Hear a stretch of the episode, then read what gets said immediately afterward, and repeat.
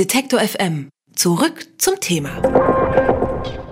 Estland oder Frankreich, das ist ziemlich egal. Freies WLAN gibt es in fast jedem Café oder Geschäft, anderswo jedenfalls. Eine ziemlich angenehme und praktische Sache, wenn man auf Reisen ist.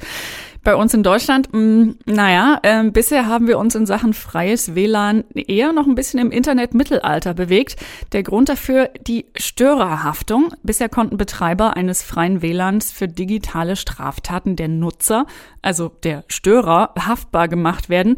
Lange hatte äh, sich die Koalition aus CDU und SPD nicht an dieses Gesetz rangetraut, bis äh, Angela Merkel ein Machtwort gesprochen hat und siehe da, die Störerhaftung wird nun doch abgeschafft. Hm, was das für Deutschland bedeutet und ob es wirklich alles so toll ist, wie es jetzt klingt und konkret, wann es dann endlich freies WLAN in jedem Café in Deutschland gibt, darüber spreche ich mit Volker Tripp, dem politischen Geschäftsführer des Vereins Digitale Gesellschaft. Guten Tag, Herr Tripp. Guten Tag. Was bedeutet diese Entscheidung zur, ich sage jetzt, Abschaffung der Störerhaftung denn äh, konkret? Also konkret bedeutet das, dass schon mal eine ganz wichtige Weichenstellung vorgenommen wurde, damit wir in Deutschland künftig flächendeckend offenes WLAN haben können. Sie ist vielleicht noch nicht äh, ganz bis zu Ende ausgereift und ähm, es werden ja jetzt erst so nach und nach die eigentlichen Details dieser Entscheidung bekannt, aber die Marschrichtung ist schon mal genau die richtige. Hier das Haftungsrisiko, was bisher immer dazu geführt hat, dass Leute ihre WLANs lieber nicht aufgemacht haben, dass dieses Haftungsrisiko im Prinzip jetzt abgeschafft werden soll. Wenn Sie schon sagen, wir fangen jetzt an und wir gucken in die richtige äh, Marschrichtung, dann klingt da immer so ein bisschen durch, dass es noch länger dauern kann, bis es dann tatsächlich auch in Deutschland sich so anfühlt wie WLAN-Paradies, wie sie es in Lettland oder äh, Rumänien ja auch schon gibt. Ja, also wie lange jetzt das Gesetzgebungsverfahren ganz genau noch dauern wird, das ist momentan ein bisschen schwer zu sagen. Ich vermute mal, dass man schon auch aufgrund des Machtworts der Kanzlerin jetzt versuchen wird, das Ganze noch äh, vor der Sommerpause vom Tisch zu bekommen. Allerdings ist eben die Frage, wie im Detail dieses Gesetz jetzt tatsächlich ausgestaltet wird. Und so einzelne Äußerungen, die man gestern beispielsweise aus SPD-Kreisen vernehmen konnte, die deuten schon darauf hin, dass es doch noch einen Haken an der Sache gibt, dass da doch noch sozusagen eingebaut eingebauter Pferdefuß in dem Gesetz äh, versteckt ist. Und äh, das könnte dann in der Tat dazu führen, dass doch nicht alles ganz so rosig wird und dass doch nicht die Störerhaftung wirklich konsequent abgeschafft wird. Das ist tatsächlich der entscheidende Knackpunkt. Also man kann ja auch jetzt schon im äh, Netz lesen, freut euch bloß nicht zu früh. Ähm, es bleiben tatsächlich Unsicherheiten oder Unklarheiten. Welche sind das denn? Die Frage, die zentrale Frage ist eigentlich, wie weit geht die Abschaffung der Störerhaftung? Wird sie sich nur auf Schadensersatzansprüche beziehen oder auch auf Unterlassungsansprüche? Ähm, Hintergrund ist ein Votum, ein, ein Plädoyer des Generalanwalts beim EuGH in einem Verfahren, wo es genau um die Frage ging, ob diese deutsche Störerhaftung eigentlich mit europäischem Recht vereinbar ist. Und dort hat der Generalanwalt zunächst einmal gesagt, ganz klar, der Betreiber eines WLANs haftet jedenfalls nicht auf Schadensersatz für irgendwelche Rechtsverletzungen, die die Nutzer seines WLANs begangen haben. Ja, dieser, diese Schadensersatzfreiheit bezieht sich also sowohl auf die Schäden, die die Nutzer selber angerichtet haben, als auch auf eventuelle Rechtsverfolgungskosten des Rechteinhabers. Also wenn der jetzt hingeht und irgendeine gerichtliche Verfügung beispielsweise beantragt gegen den WLAN-Betreiber, dann haftet der WLAN-Betreiber eben nicht auf die Anwalts- und Gerichtskosten. Eine ganz andere Frage ist, ob es eigentlich weiter Unterlassungsansprüche gibt. Also ob ein Rechteinhaber von dem WLAN-Betreiber verlangen kann, dass er jetzt irgendwelche Maßnahmen ergreift, um in Zukunft diese Rechtsverletzungen abzustellen.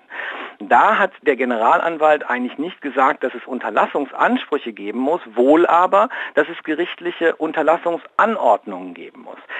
Problem an der ganzen Sache, was jetzt erstmal ein bisschen kompliziert und sehr juristisch klingt, ist einfach, dass die Abmahnindustrie, die wir in Deutschland hatten und die im Wesentlichen dafür verantwortlich war, dass Leute ihre WLANs geschlossen gehalten haben, eben gerade auf konkreten Unterlassungsansprüchen basiert. Und wie es momentan aussieht, möchte die Koalition offenbar eben diese WLAN-Störerhaftung nur im Hinblick auf Schadensersatzansprüche, nicht aber auf Unterlassungsansprüche abschaffen. Und das würde eben bedeuten, dass der Abmahnindustrie hier in Deutschland gerade nicht die Grundlage entzogen wird. Aber wie kommt man aus dieser Nummer dann raus? Kann man da nochmal nachbessern? Muss man neue Forderungen stellen? Muss nochmal jemand anders auf den Tisch hauen? Ja, ich glaube, man sollte einfach noch mal sehr genau dieses Votum des Generalanwaltes lesen, denn es gibt eben eine ganz klare Unterscheidung zwischen gerichtlichen Unterlassungsanordnungen, also dass ein Gericht einem WLAN-Betreiber sagt, ergreif jetzt mal bitte diese und jene Maßnahme, damit Rechtsverletzungen in Zukunft nicht mehr vorkommen, und der Frage, ob der Rechteinhaber, also zum Beispiel irgendein Plattenlabel oder so, ähm, also ob die materiell einen Unterlassungsanspruch gegen den Betreiber haben. Wenn sie diesen Anspruch nicht mehr haben, dann fehlt auch die Grundlage für eine Abmahnung. Gleichwohl könnte man das aber so regeln, dass sie die Möglichkeit haben, eine gerichtliche Anordnung zu beantragen, und auf diese Art und Weise eben auch die Interessen der Labels, der Rechteinhaber sicherstellen. Das wäre zwar schon denkbar, aber auf diese Idee ist man offenbar in der Großen Koalition noch nicht gekommen. Ist das dann äh, quasi auch der, der Hintergrund oder die Erklärung dafür, dass die Musikindustrie jetzt auch direkt schon so einen kleinen Aufschrei losgelassen hat und eben auch nicht gerade erfreut äh, ist, dass die Störerhaftung in dieser Art abgeschafft wird? Also äh, wo war der Zusammenhang zwischen Musikindustrie und freiem WLAN nochmal? Naja, also das kann man sich in der Tat äh, fragen. Ich glaube, dass die Musikindustrie hier ganz generell aus so einem allgemeinen Reflex heraus aufschreit. Denn äh, es gibt jedenfalls ganz konkrete Erfahrungen mit offenen Hotspots, zum Beispiel von äh, Kabel Deutschland bzw. Vodafone, ähm, die also hier in ganz Berlin solche Hotspots aufgemacht haben und über einen Zeitraum von zwei Jahren nicht ein einziges Problem mit Urheberrechtsverletzungen hatten. Und das deckt sich eben auch mit den Erfahrungen anderer Hotspot-Betreiber. Diese Idee, dass wenn Leute anonym ins Internet gehen, dass sie dann massenhaft Urheberrechtsverletzungen begehen, die entbehrt einfach jeder sachlichen Grundlage. Und die Musikindustrie will einfach generell gerne, dass es nicht möglich ist, sich anonym im Netz zu bewegen. Weil wenn man dann irgendwas anstellt, irgendeinen Song illegal runterlädt oder hochlädt oder wie auch immer, dann ist man eben jetzt erstmal so ohne weiteres nicht greifbar. Und es muss eben immer einen geben, der haftet. Jedenfalls aus Sicht ähm, der, der Industrie. Alleine auch, um schon so ein Bedrohungspotenzial aufzubauen, damit die Leute am besten von vornherein gar nicht auf die Idee kommen. Aber nochmal, die Realität spricht hier eine ganz andere Sprache. Die Erfahrungen mit offenen Hotspots zeigen ganz klar, dass das einfach nur ein Horrorszenario ist, was eben keine Entsprechung in der Wirklichkeit findet. Schluss mit Störerhaftung. Mit dem Beschluss von CDU und SPD ist der Weg endlich frei für offene WLAN-Netze in Cafés und Geschäften auch in Deutschland. Die Nutzer freut's, aber die Kritiker warnen, jubelt nicht zu früh und das Ganze zu Recht, denn es gibt noch juristische Unklarheiten und wie die genau aussehen und wie man dieses Problem vielleicht doch noch zu lösen kriegt. Das hat uns der politische Geschäftsführer des Vereins Digitale Gesellschaft beantwortet, Volker Tripp. Vielen herzlichen Dank für das Gespräch. Gerne. Alle Beiträge, Reportagen und Interviews können Sie jederzeit nachhören im Netz auf detektor.fm.